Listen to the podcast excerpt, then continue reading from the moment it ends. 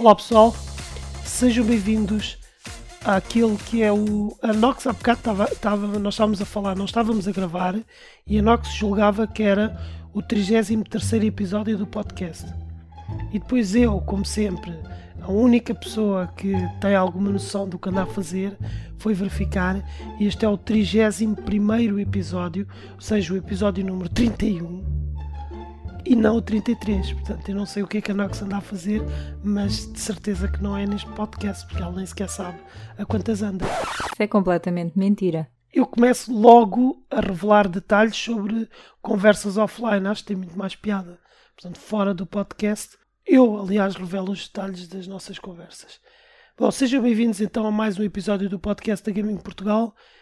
Eu sou Ari Costa, eh, mas mais conhecido por Steel no mundo dos videojogos e, como sempre, a acompanhar-me está a mulher mais espetacular do mundo. Então, mas não era a Cristina Ferreira? Não estou a perceber. Não, és tu. Agora que estamos com o divórcio em andamento, foi o que tu disseste. Eu desisti um bocadito. Dou-lhe dou mais uma semana a isto. Olá, pessoal. Eu sou a Nox e quer dizer que já estamos no verão. É verdade, já estamos no verão, embora o verão tenha começado com alguma chuva, parece que está a vir o calor. Dizem que vem para aí uma onda de calor brutal, não sei se é no final deste mês, é junho, portanto, e diz que a coisa acho que vai ficar crítica, uma onda de calor por aí. Pelo menos vai atacar a Europa toda. Nem muito calor, nem, nem frio. Eu neste momento estou bem, estou confortável de t-shirt, portanto a partir do momento de t-shirt já não é mau. Ninguém quer saber o que tu tens vestido. Não, pode haver, pode haver, por exemplo, pode haver uma rapariga qualquer que ouve este podcast e pensa assim, foi aquele estilo. Ai, aquele estilo é um espetáculo. A Nox é que não é um bocado. Ouve-se, ouve-se bem que ela é má pessoa, ouve-se. Não queiram, não queiram. Se calhar dizem ao contrário. Coitada da Nox deve dizer a rapariga. E o estilo não, estilo impecável, espetáculo. Uma pessoa que nota-se, ouve-se, ouve-se que ele é boa pessoa, ouve-se pela voz dele que ele é um espetáculo. Mas a Nox não, a Nox é terrível e não, e não merece o estilo. Portanto, pode haver alguém que queira saber o que eu tenho vestido. Já paraste? Ótimo. Então vamos seguir. Vamos avançar. Este, claro, o mês de junho é o mês da E3, o maior evento do ano uh, ligado aos videojogos e como sempre nós acompanhámos uh, a E3 este ano, acompanhámos a, a, maior parte das conferências, inclusive fizemos live stream, a Nox é que fez live stream. E uh, vamos falar um pouco sobre os destaques, de, aquilo que nós gostámos mais na E3, aquilo que gostámos menos e no fundo comparar com a do, do ano anterior que foi muito boa evitar aqui a conversa durante os próximos minutos um bocadito. Então eu diria que primeiro, a primeira pergunta que eu vou fazer, e que acho que faz sentido, é o, como é que no geral, este, esta é 3, é 3 2019, no geral, qual foram as tuas impressões? Gostaste? Foi mais fraca do que noutros anos? Qual é a tua opinião? Só no geral. A minha opinião no geral pode ser impressão minha, mas acho que foi mais fraca em relação ao ano passado. Até te digo mais, tem vindo a ser mais fraco ao longo dos anos, pelo menos estes últimos há dois anos. Quer dizer, eh, não teve a, a participação da Sony, não é? Que é importante e que leva sempre o evento.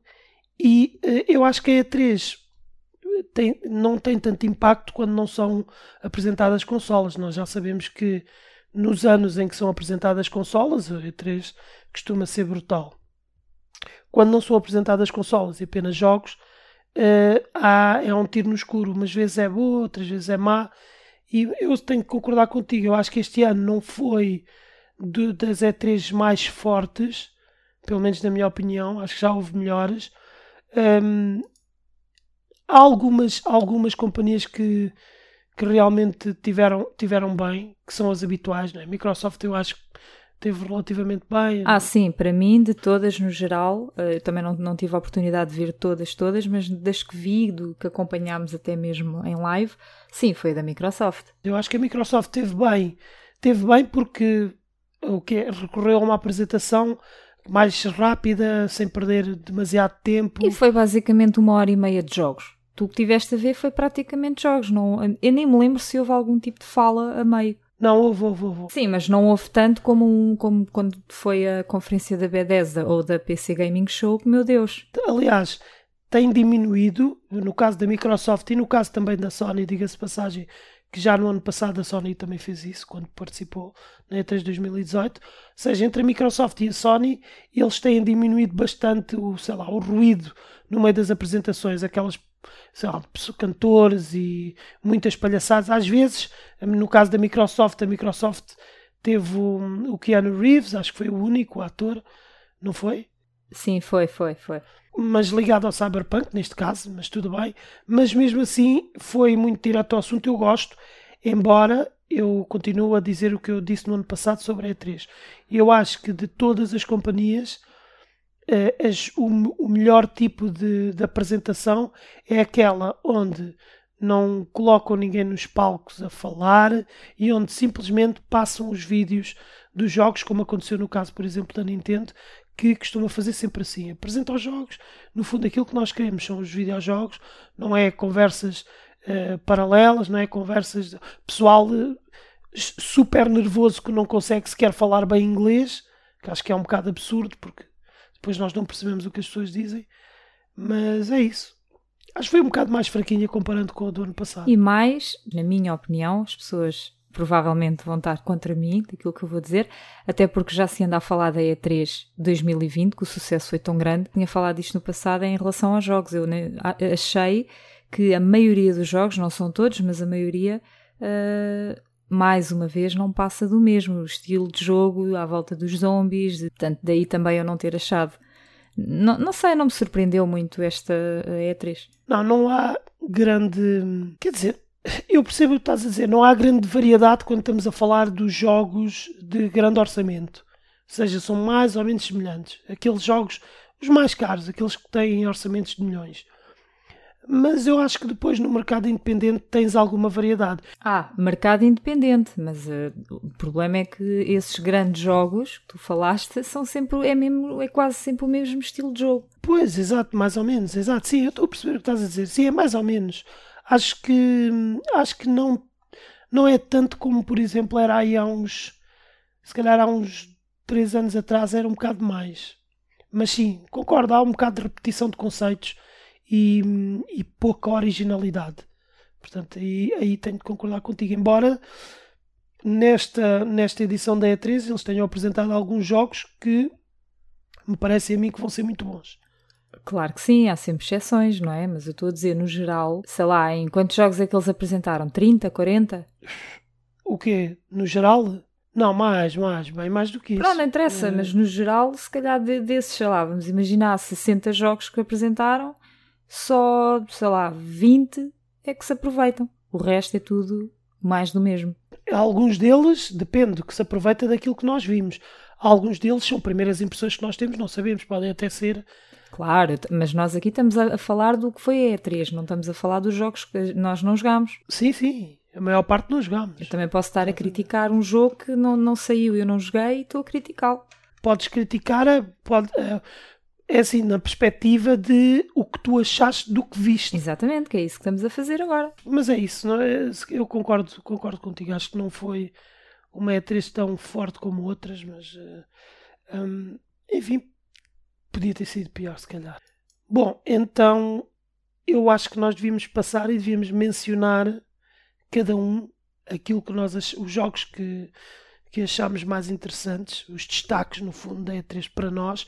Atenção que eu queria deixar claro aqui no podcast que isto são opiniões pessoais da Nox e minha e, e vocês obviamente podem ter interesse noutro tipo de jogos e isso é perfeitamente legítimo. Cada um gosta do que gosta e nós estamos aqui apenas para falar daquilo que nos interessou mais na, na E3. Primeiro jogo uh, foi o jogo Away, que deu na conferência da Sony. Eh, houve uma conferência, não sei se te recordas, em março.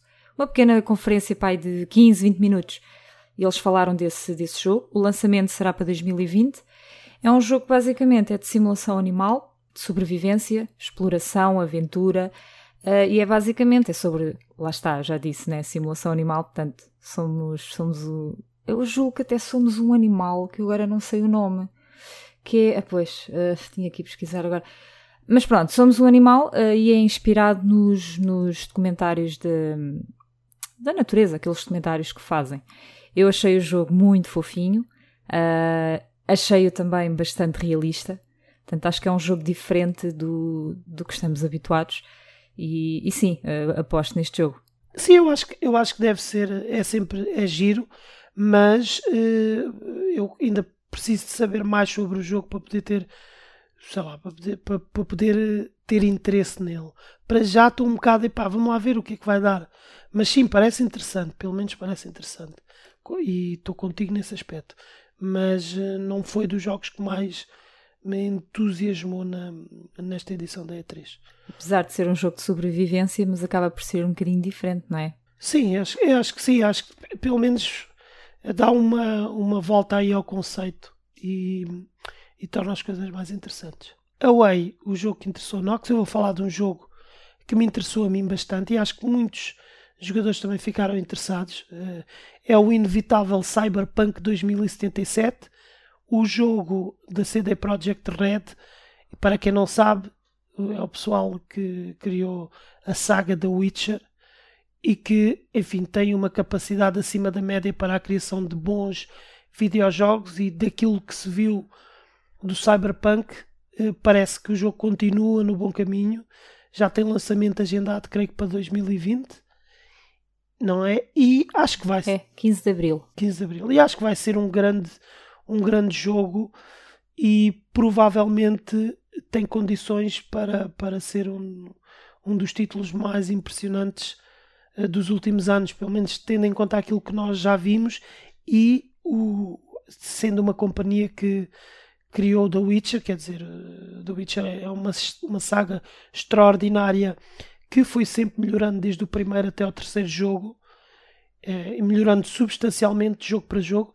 Por isso eu acredito que, que eles vão fazer um bom trabalho com, com o Cyberpunk e foi o jogo que mais me interessou de todos os que eu vi. Vou ser sincero, esse foi o que eu gostei mais e que fico ansioso por eh, poder eh, jogá-lo. Eu aqui se calhar vou falar de dois porque um deles é tão pequenino, é apenas um DLC, que é obviamente o in inevitavelmente Sims 4 Island Living, acho que disse bem, uh, que é, é mais um, um, DLC a juntar aos, aos milhares de DLCs que já existem, uh, que é basicamente sobre, é sobre a, praia, é um, tem um, um mapa novo, coisas novas, podemos ser uma sereia, aquelas coisinhas todas que eu acho maravilhoso. Claro, o pessoal tem que perceber que o Sims 4 é um dos jogos preferidos da Nox e tudo o que sai do Sims 4 a Nox quer poder jogar e poder ter e por aí fora. Acho que sim, acho que é um jogo. Não há vergonha nisto, acho que é um jogo bastante relaxante. Eu gosto de jogar. E tiveste, disseste mal, estilo. O meu jogo favorito não é o Sims 4, é o Tomb Raider. Mas pronto, passando à frente. Também gostei do, de um jogo que foi falado na Microsoft, que é o Blair Witch, uh, que vai ser lançado agora em agosto, uh, que é basicamente um jogo de terror que é baseado num filme, uh, no filme Blair Witch. Não sei se. Tu, conhe tu conheces, né? Tu viste? Sim. O Blair Witch Project, sim. Eu gostei do, do jogo. Porquê? Porque é de terror. Eu gosto de jogos de terror. E porque é baseado no filme. Que gozem comigo ou não, mas eu, eu quando vi o filme acreditei que, que aquilo era real e que tinha acontecido mesmo. Portanto, obviamente que acho que é um jogo interessante. Sim, tu e meio mundo. Meio mundo acreditou que aquilo era verdadeiro. Depois, mais tarde, é que descobriram que afinal eh, foi tudo orquestrado. O jogo parece, parece ser interessante também. O próximo jogo é outra grande, outro grande título da E3, o Borderlands 3, que tem lançamento agendado para isto para o final deste ano, não é? Não. É 13 de setembro. E, e claro, um jogo que eu espero ansiosamente o lançamento. Acho que vai ser um excelente jogo. O loot já vai ser individual, cada, ou seja, ninguém vai roubar o loot uns dos outros. Eu tive problemas a jogar Borderlands porque diziam más línguas que eu roubava o loot dos outros. Confere. Que era constante. Mas agora, pelo juízo, já não vou poder fazer no Borderlands 3. Eu ainda não percebi bem o que é, que é isso do loot individual. Ou seja, é como, por exemplo, o Dauntless. Imagina, nós estamos a jogar Borderlands, eu abro uma caixa, está lá uma arma, eu apanho a arma, tu vais lá, está lá outra arma tua. Igual. No mesmo local. E pode ser igual, não sei se vai ser igual ou se vai ser diferente. Deve ser diferente. Mas significa que eu apanho a, a arma e aquilo ainda fica com a. Ou seja, no que acontece neste momento no Borderlands é eu apanho a arma e tu depois chegas lá, não há lá nada. E agora o que eles vão fazer é que vai haver. Vai haver hum, o luta é individual, ou seja, eu vou tirar a minha arma, tu vais tirar a tua arma, outro jogador vai tirar dele, e assim sucessivamente. Portanto, já não vai haver o problema de ficarem com o luto. E já agora, como o Borderlands foi um bocado rápido, falo também de outro jogo que me interessou, o Doom Eternal. Eh, embora eu não seja, eu não tenha jogado muito o primeiro Doom, ainda é um jogo que eu tenho de jogar mais à séria. Já joguei um pouco, mas não foi o suficiente. Hum, foi um estilo, de certa forma, estilo. Houve ali qualquer coisa na jogabilidade que eu desatinei um bocado, tenho que lhe dar mais tempo. Mas o Doom Eternal pareceu-me pareceu-me ser muito divertido também, uma expansão do conceito, basicamente, onde há mais de tudo, né? mais de monstros, mais de armas e por aí fora. E parece-me que vai ser também um jogo que tem potencial para ser divertido. Ele é terror, não é? É, exato, mais ou menos. Terror, ação, sim. Não, não mete muito medo. Eu quando vi o trailer, uh, não sei, pode não ter nada a ver, mas lembrou-me o Diablo. Não sei se é por ser no inferno, não é? Pois é, mais por aí, sim. Isto é um FPS. Exato. Mas pá, eu acho que vai ser. Vai ser interessante. Outro jogo é o Planet Zoo, claro. que vai ser lançado no dia 5 de novembro, que é um simulador, também tem a ver com os animais, é basicamente nós, nós temos que construir habitats e gerir um, um jardim zoológico. É dos criadores do Planet Coaster e do Zoo Tycoon, portanto tem tudo para ser um bom, um bom jogo. E está na, na minha lista de desejos. Não sei, Steel, é só para saber. Ah, ok. Uh, já ter que oferecer uma prenda. E por acaso sim, parece-me que vai ser um, um bom jogo dentro do género. Se seguir, hum, seguir a linha do, do Planet Coaster, eu acho que tem tudo para ser bem sucedido também. E já que estamos a falar de jogos que. Fofinhos. Fofinhos, eu vou falar do Watch Dogs Legion. Não tem nada a ver. Foi outro jogo que me parece que também parece estar muito bom. O, o próximo Watch Dogs. Eu gostei deste Watch Dogs porquê? Porque eu não vi um jogo que fosse, por exemplo, extraordinário no departamento gráfico ou extremamente exigente no departamento gráfico gostei de não ter visto, não ter visto o jogo assim. Porquê? Porque quando nós vemos um jogo de mundo aberto super exigente no departamento gráfico, de certeza que ele vai ter falhas noutras áreas. E aliás, foi o que aconteceu com o primeiro Watch Dogs. Nós vimos ali um grafismo fora do comum, depois o jogo tinha as suas falhas, embora seja um bom jogo, mas tinha as suas falhas. Eu gostei deste Legion, porquê? Porque é relativamente, eu acho que o motor gráfico deve ser o do Watch Dogs 2, não vi uma diferença grande do ponto de vista gráfico, embora, claro, tenha de jogar o jogo para depois perceber isso. Hum, e o que é que isso. Qual é o indicador? É um indicador de que eles trabalharam em tudo o resto a nível gráfico, mantiveram-se mais ou menos com o motor do Watch Dogs 2, fizeram ali algumas melhorias e depois trabalharam o conteúdo isso reflete-se inclusive na possibilidade que nós temos de podermos jogar com qualquer personagem personagem não, qualquer pessoa na cidade e podemos juntar vários tipos de personagens ao nosso grupo, jogar com uma velhinha, jogar com um miúdo do skate e por aí fora. Portanto, pareceu-me que vai ser um jogo. Uh, pelo menos parece-me que tem potencial. Pode ser um fracasso, a gente não sabe. Ah, já o primeiro foi, foi muito bom, portanto, este quase certeza que irá seguir as mesmas pegadas. Midnight Ghost Hunt que é basicamente um jogo de escondidas no qual os participantes podem se esconder em todo o tipo de objetos. Consiste num grupo de quatro jogadores que são fantasmas e os outros quatro jogadores vestem a pele de caça-fantasmas. Basicamente é isto. Portanto, acho que acho que parece ser muito divertido. Eu quando vi o, o trailer comecei logo a imaginar o Steel, o Devil, o Snoopy, etc.